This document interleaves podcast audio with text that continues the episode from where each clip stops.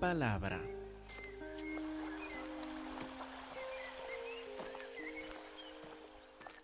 Hermanos, por favor, abren sus Biblias a Mateo capítulo 5, Mateo 5, versículo 17. Mateo 5, 17.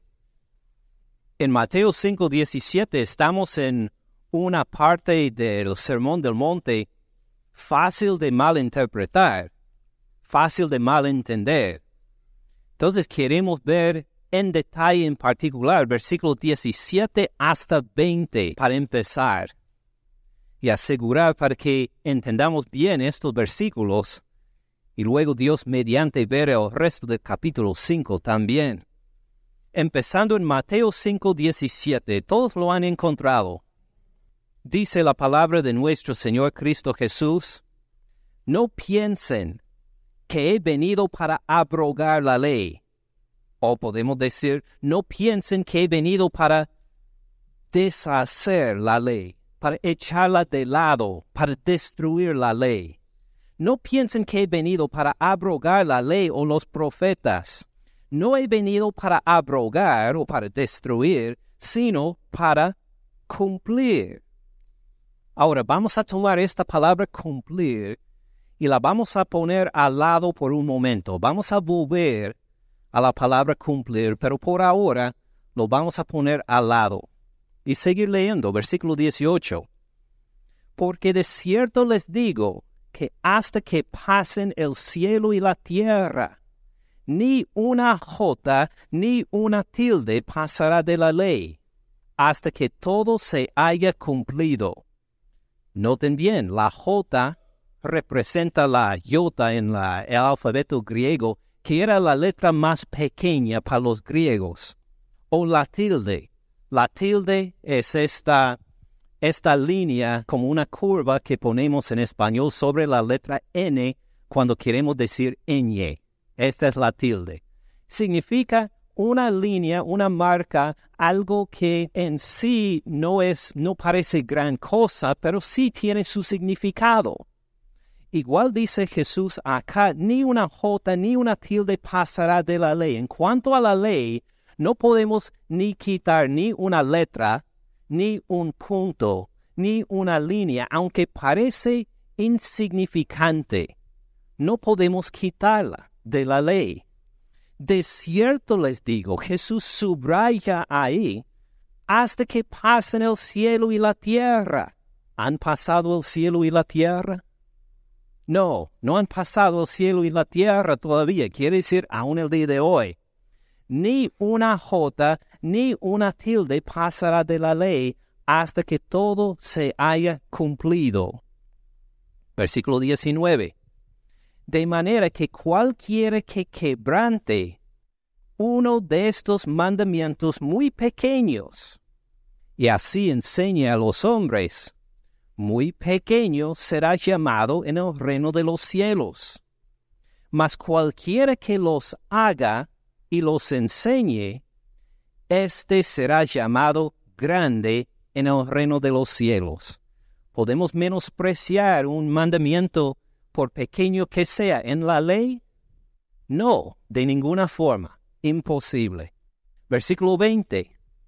Porque les digo que si su justicia no es mayor, más grande que la de los escribas y fariseos, no entrarán en el reino de los cielos.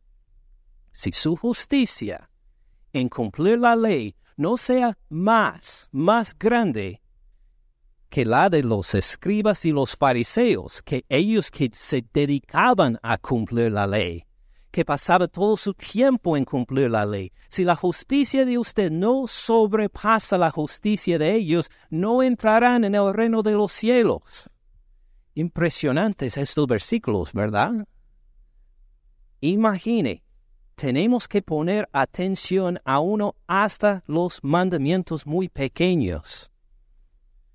Entonces, entre las leyes, aun las muy pequeñas, podemos mirar que nuestra ropa, usted lleva ropa hoy de dos telas diferentes. según la ley, puede llevar ropa de una sola tela, de 100% algodón, 100% de seda, 100% de poliéster, ah, pero de una mezcla, no, esto va en contra de la ley. Ahora, ¿esta ley es de falta de importancia? Claro que no. Si uno quebranta aún una de las leyes más pequeñas, sería muy pequeño en el reino de los cielos. No solo este.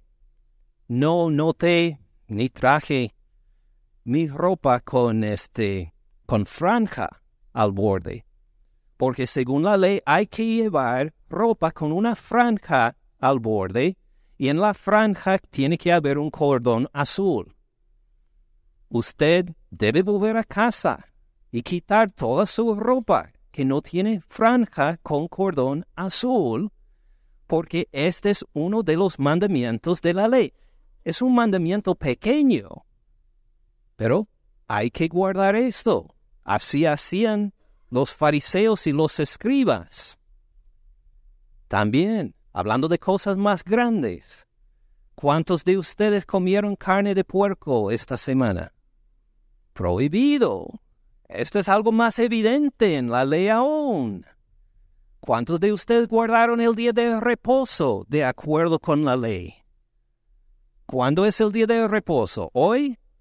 No, fue ayer, sábado. Guardaron el día de reposo. Estos son mandamientos, algunos pequeños, algunos grandes en la ley, pero todos están en la ley. Y si leemos la palabra de Cristo Jesús, estos versículos a primera vista, nos toca cumplir la ley hasta en los detalles más mínimos.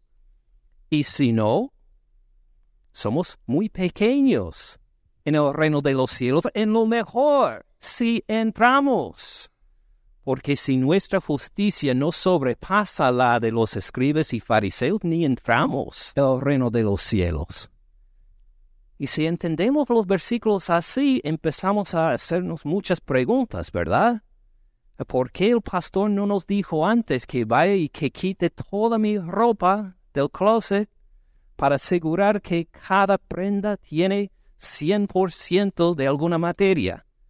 ¿Y dónde compro estas franjas con cordón azul para poder coserlas en mi ropa de acuerdo con la ley? Me parece que debemos cancelar algunas de las actividades que tenemos. Por ejemplo, Aguana, a no pedir que los niños memoricen la palabra de Dios como hacen, sino que tenemos que estudiar la ley. Tenemos que ver qué, cómo, qué cosas podemos comer, qué cosas no podemos comer. Y de cambiar el estudio del jueves de Proverbios para, para estudiar otra vez Éxodo, para estudiar en más detalle Levítico, para ver los detalles de la ley, para ponerlas en práctica. ¿Por qué esto no hemos hecho antes? ¿Y por qué? Fíjense, ustedes conocen muchas iglesias cristianas que siguen la ley en sus detalles así. Ni yo tampoco. ¿Qué nos ha faltado entonces estos dos mil años para no poner la atención debida en estos versículos de Jesús a tal punto que sigamos estudiando, examinando y poniendo en práctica la ley hasta en sus puntos más mínimos? Porque ni una jota ni una tilde pasará de la ley hasta que todo se haya cumplido. ¿Por qué no lo hemos hecho? ¿Por qué el énfasis en memorizar otros versículos? ¿Por qué tan poca enseñanza en cuanto a la ley misma? ¿Por qué no llego como pastor de casa en casa para asegurar que su comida, su ropa esté de acuerdo con la ley? ¿Por qué no hacemos estas cosas? ¿Qué pasó para que la iglesia cristiana por lo general no siga la ley en sus detalles? Tal vez necesitamos ver otros versículos junto con estos cuatro de Mateo 5 para entender lo que Jesús enseña en cuanto a la ley. Vamos con un dedo en Mateo 5, vamos a Marcos, Marcos 7. A Marcos 7, a ver si hay algo más que nos toca considerar en el tema de la ley y la enseñanza de Jesús sobre la ley. Marcos 7, versículo 1. Ahora se juntaron a Jesús los fariseos y algunos de los escribas que habían venido de Jerusalén. Acuérdense lo que Jesús nos dijo acerca de ellos, ¿verdad? Si nuestra justicia no sobrepasa la justicia de los fariseos y de los escribas, ni entraremos en el reino de los cielos. Aquí están conversando con Jesús. Versículo 2, los cuales viendo algunos de los discípulos de Jesús comer pan con manos inmundas, esto es, no lavadas, los condenaban. Vieron a los discípulos de Jesús comer pan, pero sin lavarse las manos antes, y los condenaron, no por falta de higiene, eh, no por falta de limpieza, sino porque espiritualmente, según ellos, estaban contaminados y no pudieron comer de esa forma. Porque, versículo 3, los fariseos y todos los judíos aferrándose a la tradición de los ancianos, note bien la tradición de los ancianos, si muchas veces no se lavan las manos, no comen. Versículo 4. Volviendo de la plaza, si no se lavan, no comen.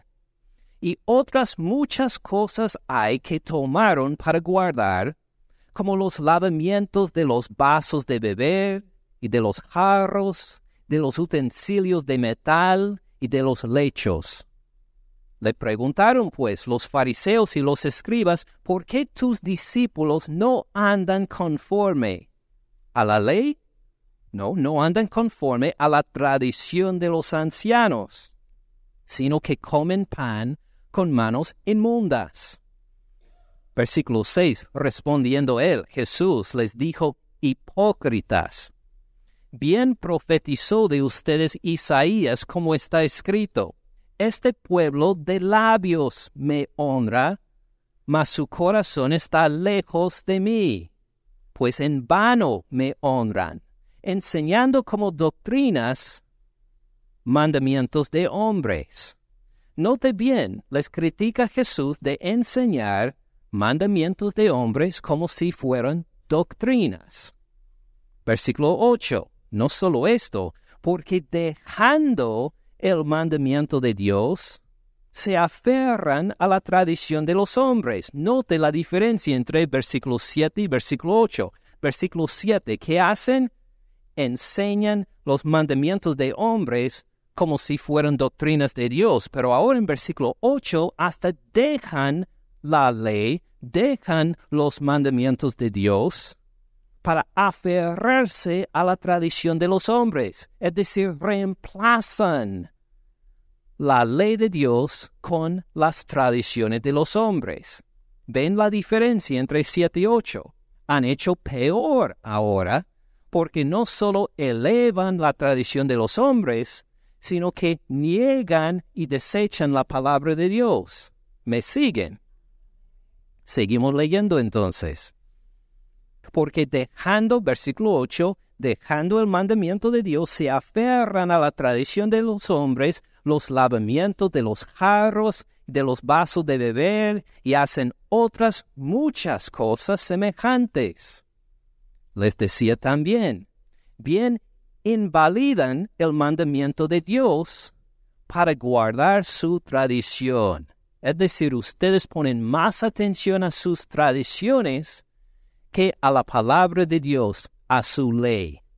Versículo 10 les da otro ejemplo, porque Moisés dijo, ahí en la ley es evidente a todos, honra a tu padre y a tu madre. Y también dice, el que maldiga al padre o a la madre, muera irremisiblemente.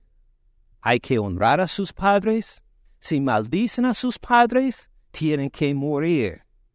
Versículo 11, pero ustedes, escribas y fariseos, dicen, basta que diga un hombre al padre o a la madre, es corbán, que quiere decir mi ofrenda a Dios. todo aquello con que pudiera ayudarte, y no le dejan hacer más por su padre y por su madre. Que hacían los escribas y los fariseos? Vieron a sus padres en necesidad. Y los padres, viendo mis hijos, tienen con qué no solo apoyarse a sí mismos, sino a ayudarnos a nosotros en nuestra pobreza. Por favor, préstenos algo danos algo en nuestra pobreza para aliviar la aflicción que nos sentimos. Y los, y los hijos, según los fariseos y los escribas, tenían permiso a decir, no, no te voy a ayudar. ¿Por qué no? Porque este dinero que sí sería para ti, lo he dedicado a Dios. Es el dinero de Dios. No puedo tomar lo que es de Dios para dártelo a ti. ¿Cómo me voy a atrever a hacer esto? Entonces, según Jesús, ¿qué han hecho en realidad? Han desobedecido el mandamiento, honra a tu padre y a tu madre. ¿Dios necesita ese dinero? No.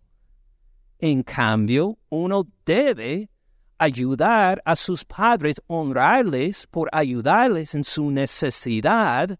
Esto es lo que deben hacer en vez de poner excusas para decir, no, no, lo que te habría dado esto ya es dedicado para Dios. Y, versículo 13, invalidando la palabra de Dios con su tradición que han transmitido. ¿Quién llegó a esta idea de dedicar el dinero a Dios y de esta forma no lo pueden dar a sus padres? Esto es tradición de los hombres. Esto no fue enseñado por Dios. Entonces les muestra otra forma en que han elevado la tradición a tal punto que reemplaza lo que ha mandado Dios. Seguimos leyendo. Y muchas cosas hacen semejantes a estas, dice Jesús. Él escogió solo un ejemplo, puede haber dado una lista mucho más larga de formas en que elevaron la tradición más arriba de la ley. Versículo 14. Llamando así a toda la multitud les dijo, Óiganme todos y entiendan. Versículo 15. Nada hay fuera del hombre que entre en él que le pueda contaminar. Ahora noten que está hablando de lavarse las manos antes de comer pan. Los fariseos decían hay que lavarse las manos antes de comer, si no uno se queda impuro hablando espiritualmente. Jesús les llama a todos y les anuncia, nada hay fuera de sí que pueda comer que le va a contaminar. Ahora, este dicho es bastante chocante. Lo vamos a ver otra vez en unos versículos. Pero lo que acaba de anunciar Jesús es algo aún escandaloso, y no solo por lo de los escribas y los fariseos, como veremos. Nada hay fuera del hombre que entre en él que le pueda contaminar. Pero lo que sale de él, esto es lo que contamina al hombre. Si alguno tiene oídos para oír, oiga. Ahora, versículo 17. Cuando se alejó de la multitud y entró en casa, le preguntaron sus discípulos sobre la parábola. Jesús, ¿qué quería decir esto de lo que entra en uno no le contamina, pero lo que sale de él le contamina. ¿Qué, quería decir esto? Versículo 18, Él les dijo, ¿también ustedes están así sin entendimiento? ¿No entienden que todo lo de fuera que entra en el hombre no le puede contaminar? Porque no entra en su corazón sino el vientre y sale a la letrina. No te viene el resto del versículo 19 porque nos explica por qué es tan escandaloso lo que acaba de decir Jesús. Esto decía haciendo limpios todos los alimentos. Jesús declaró, nada hay fuera del hombre que le puede contaminar. ¿Había algo en la ley que habló de que uno se queda contaminado por comer ciertas cosas? ¿Se acuerdan de Levítico capítulo 11? Con un dedo en Marcos 7, vayan a Levítico 11. Ok, un dedo tienen en Mateo 5, otro dedo en Marcos 7. Todavía tenemos muchos dedos más, no se preocupen, pero busquen con los dedos que les restan Levítico 11. Levítico 11, versículo 1. Son versículos que hemos estudiado en otras ocasiones, en particular cuando estudiamos Romanos 14, Romanos 15 por ahí, hablando de las reglas en cuanto a la comida. ¿Se acuerdan de estos versículos? Levítico 11, versículo 1. Habló Jehová a Moisés y a Aarón diciéndoles, hablen a los hijos de Israel y díganles, estos son los animales que comerán de entre todos los animales que hay sobre la tierra. De entre los animales, todo el que tiene pezuña hendida y que rumia, éste comerán pero de los que rumian o que tienen pezuña, no comerán estos. El camello, porque rumia, pero no tiene pezuña hendida, lo tendrán por inmundo, no lo pueden comer. También el conejo, porque rumia, pero no tiene pezuña, lo tendrán por inmundo. Asimismo la liebre, porque rumia, pero no tiene pezuña, la tendrán por inmunda. También el cerdo, porque tiene pezuñas, y es de pezuñas hendidas, pero no rumia, lo tendrán por inmundo. Nada de tacos de pastor, nada de chicharrón, nada de ninguna clase de carne de puerco, pues prohibido. Igual hacen los judíos hoy.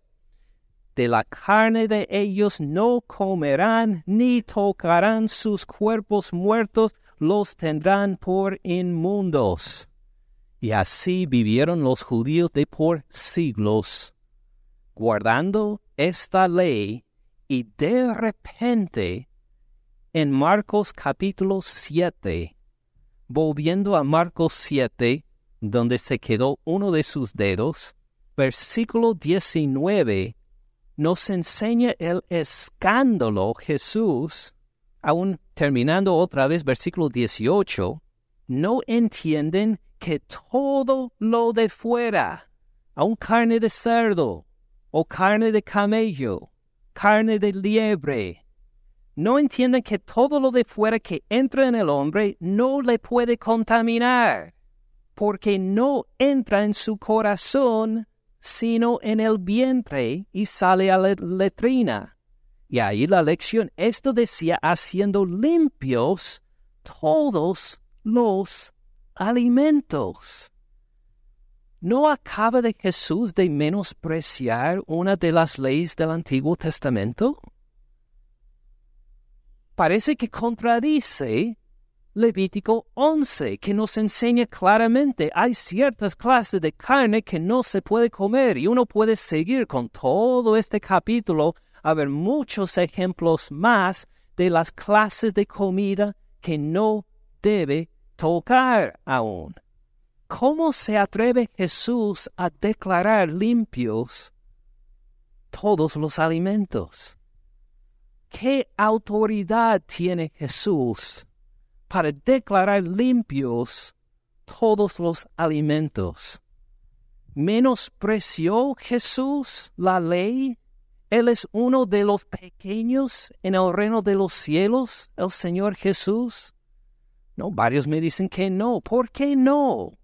¿Se acuerda de esta palabra cumplir hace unos versículos? Vamos a volver a verlo en un momento. Pero lo que quiero ver ahora es Jesús no descartó, no destruyó la ley, la transformó, porque sigue hablando aquí en Marcos 7, versículo 20. Pero decía, de lo que del hombre sale, esto contamina al hombre. Versículo 21, porque de dentro del corazón de los hombres salen los malos pensamientos, los adulterios, las fornicaciones, los homicidios, los hurtos o los robos, las avaricias, las maldades, el engaño, la lascivia, la envidia, la maledicencia, la soberbia, la insensatez. Todas estas maldades de dentro salen y contaminan al hombre. ¿Qué hizo Jesús? Él no negó, no desechó las reglas en cuanto a la comida, las transformó, las superó, para enseñar a sus discípulos, ustedes han vivido toda su vida reconociendo que la carne de cerdo ni se debe tocar, ni hablar de comerla. Ahora la van a aplicar al adulterio, a los malos pensamientos, a la mentira, al chisme. Ni toque estas cosas, porque estas son las cosas que le contaminan. Declaró limpio hizo limpios todos los alimentos. Transformó la ley. De nuevo, ¿cómo se atreve Jesús a hacer esto?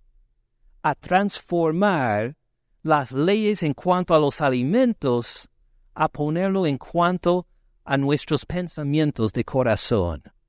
Volvamos ahora a Mateo 5. A Mateo 5, versículo 17. Mateo 5:17, no piensen que he venido para abrogar la ley o los profetas. No he venido para abrogar, sino para... Ahora vamos a concentrar en la palabra cumplir. ¿Cómo cumple Jesús la ley? Se acordarán tal vez que vimos algo semejante hace unos capítulos en Mateo.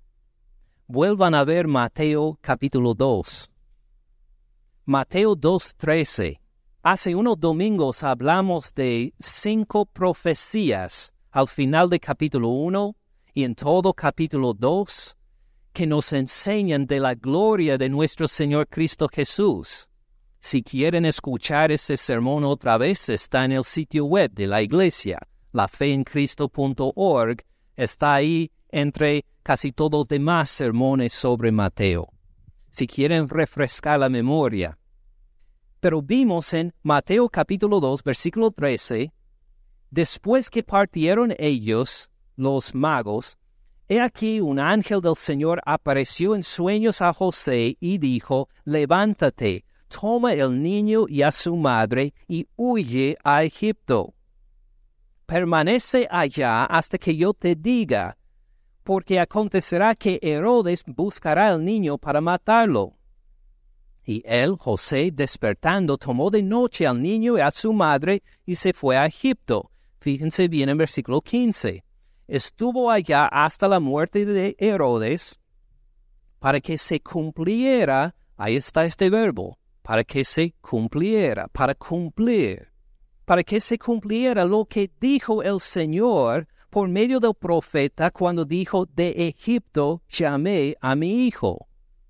Y cuando vimos esta profecía de Oseas capítulo 11 versículo 1 hace algunos domingos, notamos algo eh, chocante en esta profecía también.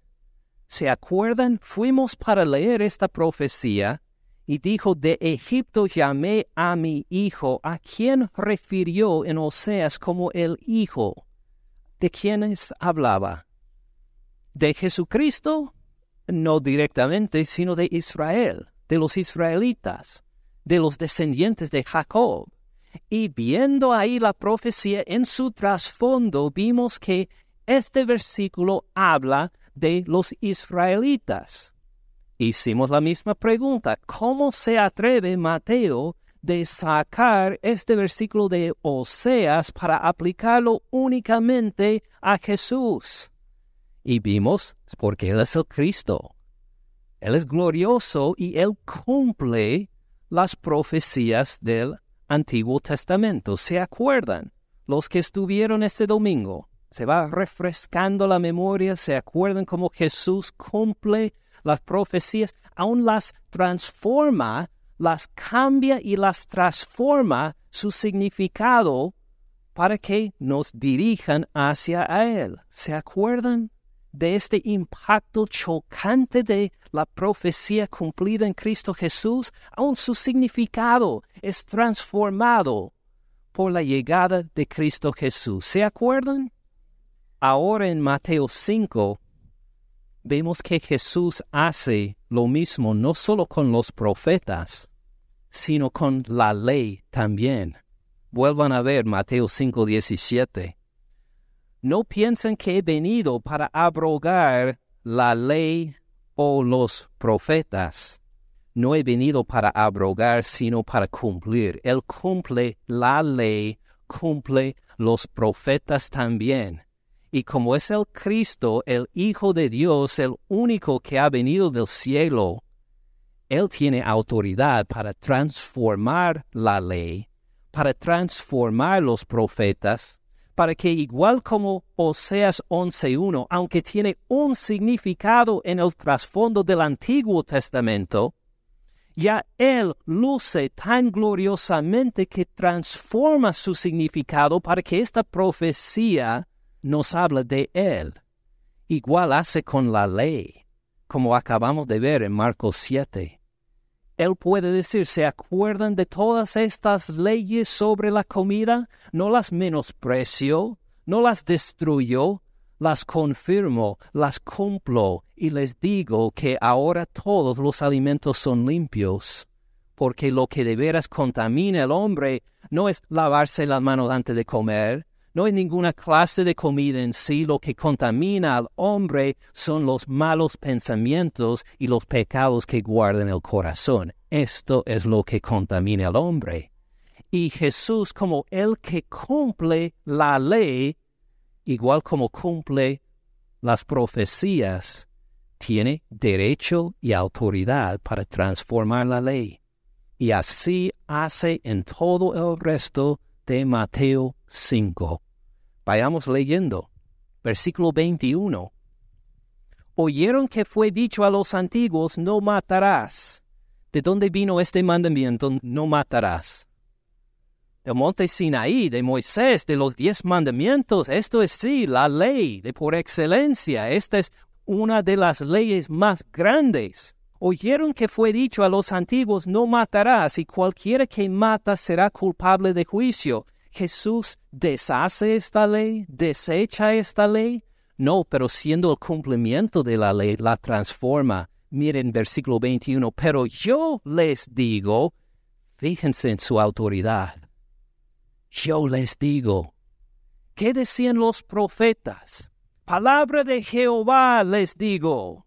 Jehová dijo esto, Jehová dijo el otro. ¿Qué dice Jesús? Yo les digo porque Él es Dios, Él es Jehová. Él es el que tiene autoridad para transformar la ley aún.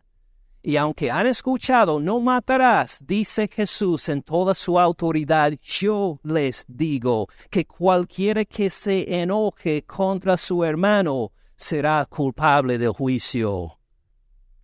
Los fariseos y los escribas podían tranquilizar sus almas pensando en su propia justicia, a decir, yo no he matado a nadie. ¿Ha escuchado esto? ¿Se ha hablado con otro? ¿Cómo sabes que si murieras esta noche, que estaría en la presencia del Señor y no a la condenación? ¿Cuántas veces hay gente que contesta, ah, porque no he matado a nadie? Así decían los escribas y los fariseos. Dios dice, no matarás. Pero Jesús transforma esta ley para decir, yo les digo que cualquiera que se enoje contra su hermano será culpable de juicio, ni se puede enojar contra su hermano. ¡Qué fuerte! Noten bien cómo Jesús, al cumplir no solo los profetas, sino la ley, tiene esta autoridad para transformar la ley y la hace más exigente, ¿verdad?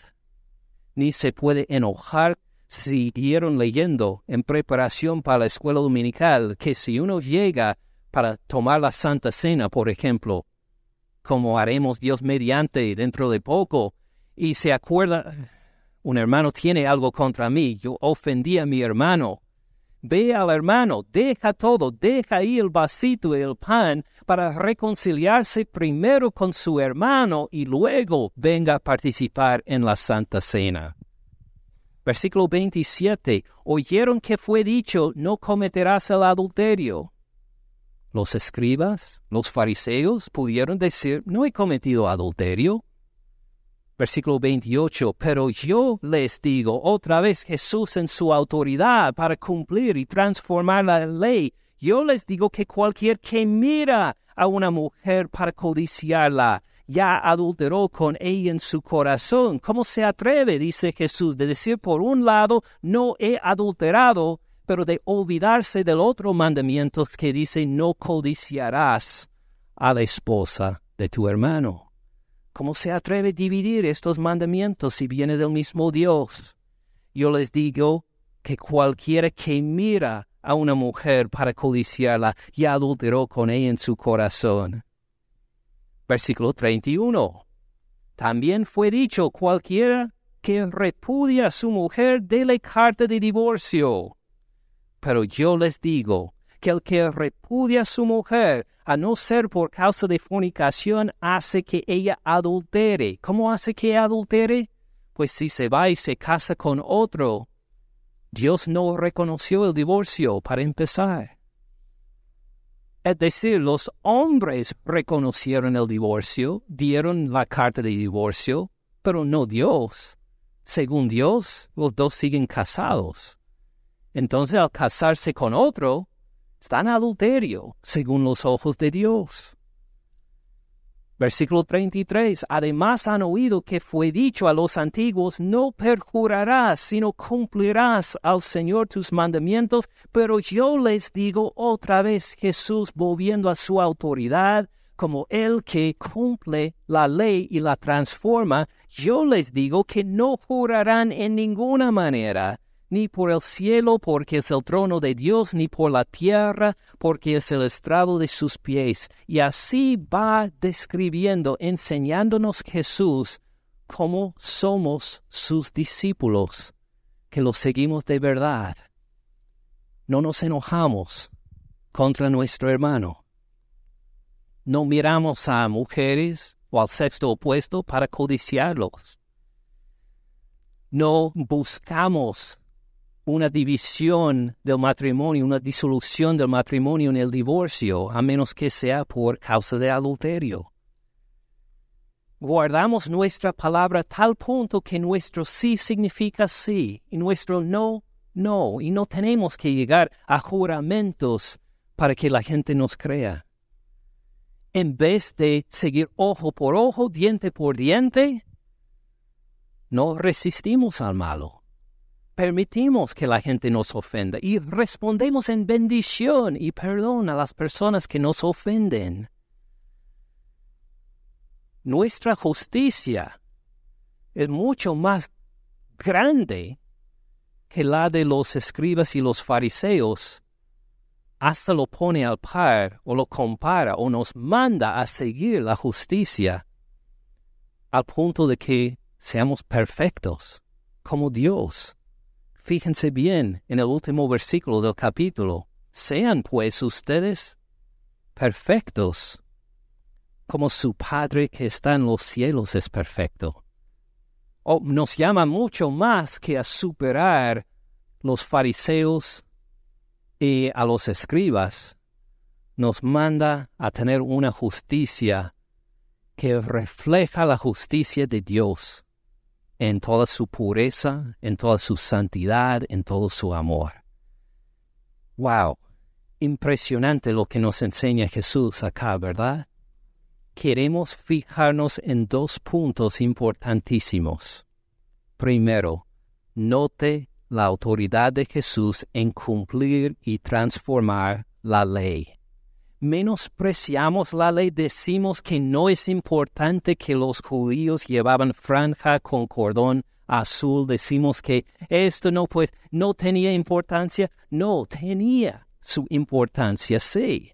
Sí tenía su importancia. ¿Por qué no la seguimos entonces? Fíjense bien al final del Evangelio de Mateo, Mateo 28, 19. Mateo 28, 19, los últimos dos versículos del Evangelio de Mateo. Ahora después de su resurrección, Jesús con toda potestad en el cielo y en la tierra dice lo siguiente así nos manda a sus discípulos. Por tanto, vayan y hagan discípulos a todas las naciones, bautizándolos en el nombre del Padre y del Hijo y del Espíritu Santo, como vimos hace, hace un ratito, ¿verdad? Versículo 20, enseñándoles, enseñándoles que guarden, que pongan en práctica, enseñándoles que guarden toda la ley. ¿Eso dijo Jesús? No, enseñándoles que guarden qué? Todas las cosas que les he mandado. ¿Escuchan la autoridad de Jesús ahí? Enséñeles todo lo que yo he enseñado. Si Jesús nos dijera, pongan franjas a su ropa con cordón azul, lo haríamos, sin pensarlo dos veces.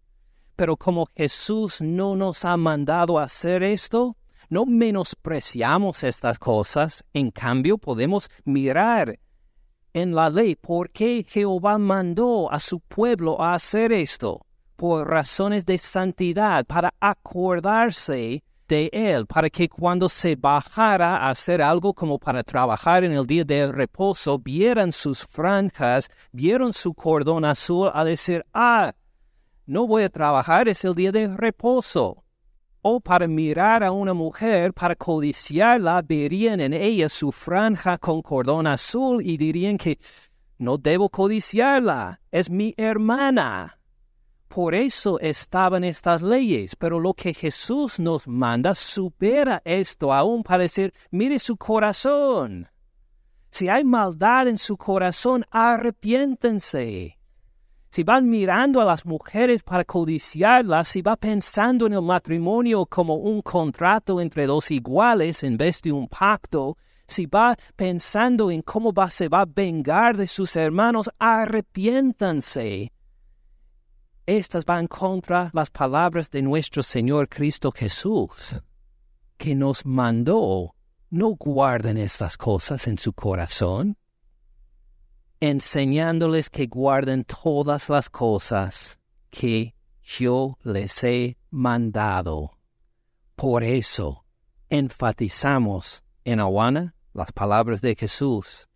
En los estudios los jueves sí, el Antiguo Testamento, siempre fijándonos en Cristo Jesús, en viendo cómo nos dirige la ley y los profetas hacia nuestro Señor Jesús. Y por eso podemos volver a Mateo 5, porque no hemos terminado todavía. Esto es solo la primera aplicación que quería que ustedes vieran. No, no se afanen, no sean juzgados, como Pablo nos dice en Colosenses. No sean juzgados por los que insisten que usted tiene que guardar el día de reposo, guardar la circuncisión, guardar las cosas de la ley, porque Jesús ha cumplido la ley, ha transformado y superado la ley y enseña bastante, bastantes cosas exigentes que toman nuestra atención ahora, ¿verdad? Por ejemplo, segunda aplicación viendo en Mateo 5, pero viéndola en forma de preguntas unas preguntas para examinarnos de acuerdo con Mateo 5. ¿Usted se ha enojado con otro alguna vez? ¿Se ha enojado contra otro por una ofensa personal? ¿Usted, hablando de la ofrenda en el altar, usted ha cambiado de iglesia porque alguien le ofendió? ha cambiado de iglesia porque no quería congregarse con cierta persona y decidió, no voy a volver allá, voy a otra iglesia. ¿Usted ha mirado a una mujer para codiciarla? ¿Usted ha pensado, ojalá que mi esposo fuera como fulano? ¿Usted se ha divorciado por razones fuera de la infidelidad? ¿Usted ha prometido hacer algo que no ha cumplido? ¿Usted ha dicho alguna vez, no tengo dinero cuando en realidad tenía dinero pero no quería prestarla a la persona? ¿Usted se ha frustrado alguna vez en el trabajo cuando el supervisor le encargó algo difícil que tenía derecho a pedirle? No le pedía hacer algo ilegal o indebido, pero le pidió, le exigió algo difícil que no quería hacer. ¿Usted se ha frustrado y solo lo completó como a medias, eh, rápido, sin ganas? ¿Hay alguien en su vida con quien no se comunica porque le guarda rencor hacia esa persona? Si usted dice sí a cualquiera de estas preguntas, ha fallado, ha pecado, ha ofendido a nuestro Señor Cristo Jesús, porque nuestro Señor Jesús nos enseña no que lleve franja con cordón de azul, sino que cuando su supervisor le diga que haga algo, de que tiene derecho a pedirle, que no solo haga esto, sino el doble, y con ganas, con una sonrisa. Le dice que eche del corazón el adulterio para pensar en el matrimonio como una unión pura les diga que cumpla su palabra. Si ha prometido algo, que lo haga. Entonces, ¿qué hacemos? Porque les puedo decir de mi parte, veo esta lista y veo mi culpa, mi pecado. No he sido, no me he portado de una forma de acuerdo con la justicia de mi Padre Celestial de su justicia perfecta y santa y sin mancha. ¿Qué hacemos? Vuelvan a Mateo capítulo 5, versículo 3, porque ya vimos la respuesta hace ocho días. ¿Se acuerdan en versículo 3? Bienaventurados quienes? Los pobres en espíritu, el primer paso es llegar a Jesús a decir, Señor, no te puedo impresionar. No tengo justicia que vale delante de ti. Aun en estos mandamientos más mínimos que hay, soy culpable. No lo he cumplido. Ahí está mi falta en las páginas de la Biblia. Ahí describes mi pecado, Señor. Soy miserable en espíritu. ¿Y qué hacemos a base de esta tristeza que nos afecte, que no sea solo una declaración intelectual? Sí, he pecado como todos han pecado. No, bienaventurados los que lloran los que llegan a llorar delante de Dios, a decir que no aguanto más mi pecado, no aguanto más mi actitud, que prefiere correr hacia el pecado en vez de eliminarlo de mi vida. ¿Qué pasa a los pobres en espíritu? ¿Qué dice versículo 3? Bienaventurados. ¿Qué bendición hay en esto? Bienaventurados los pobres en espíritu, porque de ellos es el reino de los cielos. Porque cuando reconocemos que nuestra justicia sin Cristo Jesús no vale delante de Dios, estamos entonces en la posición como un mendigo en la calle para sacar nuestra mano delante de Dios a decir, Dios, no tengo con qué ofrecerte. Por favor, perdóname Perdóname, Señor Jesús. Yo confío en ti, te pido de ti el perdón de mis pecados que según solo un capítulo de la Biblia son muchos. Perdóname, Señor. Llego a ti no para declarar mi justicia, sino a declarar que soy necesitado. Perdóname, lléname, cámbiame, Señor. Creo, Señor Jesús, que tú moriste en la cruz por todos mis pecados sin faltar uno. Y resucitaste al tercer día, Señor Jesús, demostrando que tú eres el justo, que tú tienes poder sobre la muerte, que tu poder sobrepasa mi pecado aún. Bienaventurados los que lloran, porque porque ellos recibirán consolación, porque Dios mismo por su Espíritu Santo secará tus lágrimas, porque le hará saber por haber dadole su Espíritu Santo, tú eres hijo mío, hija mía, tú eres perdonado por la sangre que derramó mi Hijo Jesús por ti. Así, llevando tu pobreza, tu pecado delante de Dios, Él responderá a sus lágrimas. ¿Y cómo se queda uno después de reconocer este perdón? Bienaventurados los mansos uno se queda tranquilo, bajo control, para no querer volver a pecar, sino a reconocer qué bendición es ser perdonado por mi Dios. Y en esta mansedumbre anda y tiene paciencia con los demás cuando le ofenden, eh, cuando hablan mal de ti, cuando exigen algo muy difícil en el trabajo, uno llega como manso a responder porque ha sido perdonado por Cristo Jesús, empoderado por su Espíritu. Fíjense lo que nos espera en el versículo 5, porque ellos recibirán la tierra por heredad. Cuando vuelva Cristo Jesús, vamos a tener una heredad tan gloriosa. ¿Por qué? ¿Porque lo hemos logrado por nuestro poder?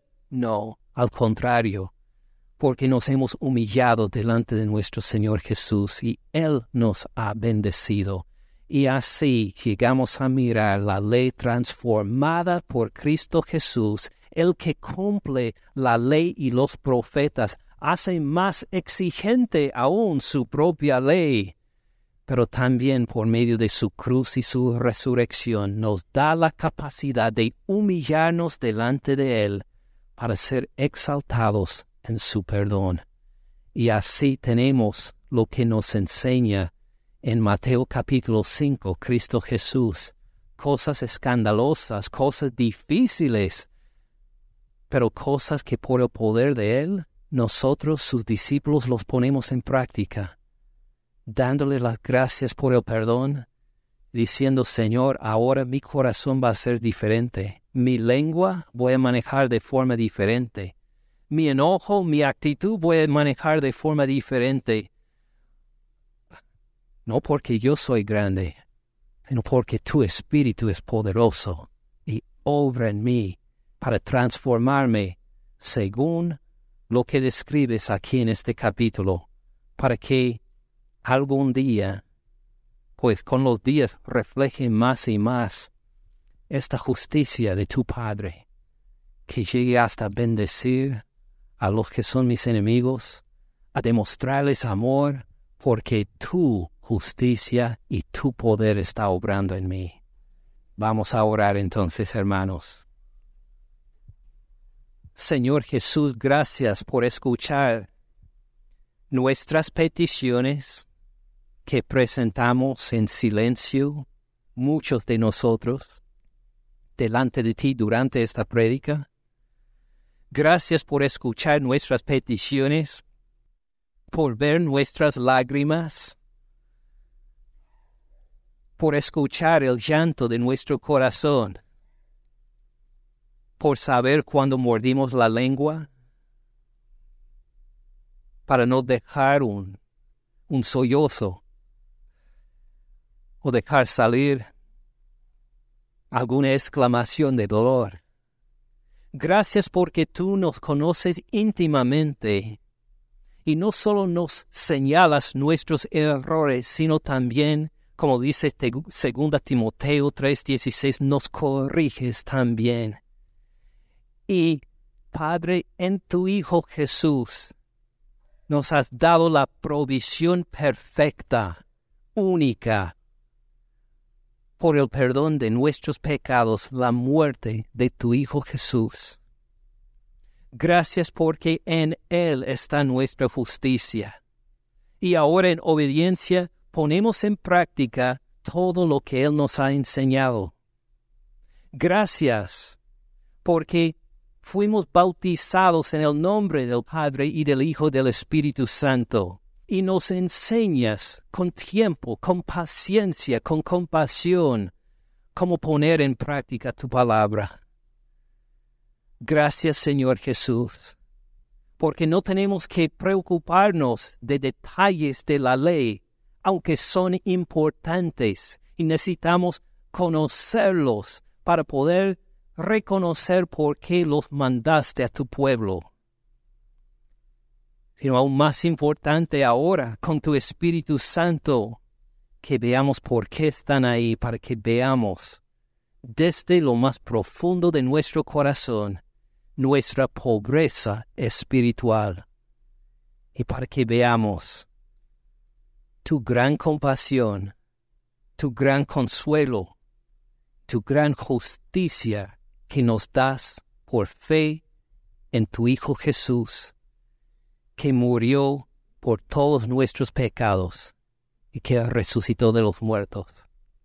Haz, Padre Celestial, que esta celebración de la Santa Cena que estamos por hacer sea como cada una pedimos, Señor, que sea única, que sea inolvidable, que sea mucho más que cumplir un rito, sino que lo hagamos con profundo agradecimiento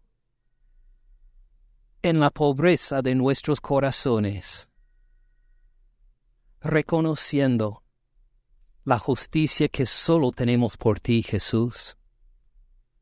Señor Jesús, gracias por tu muerte en la cruz por nosotros. Sigue ministrándonos por medio de la celebración de la Santa Cena. En tu nombre oramos. Amén. Gracias por escuchar al pastor Ken en este mensaje. Para más recursos, visite caminandoensupalabra.org.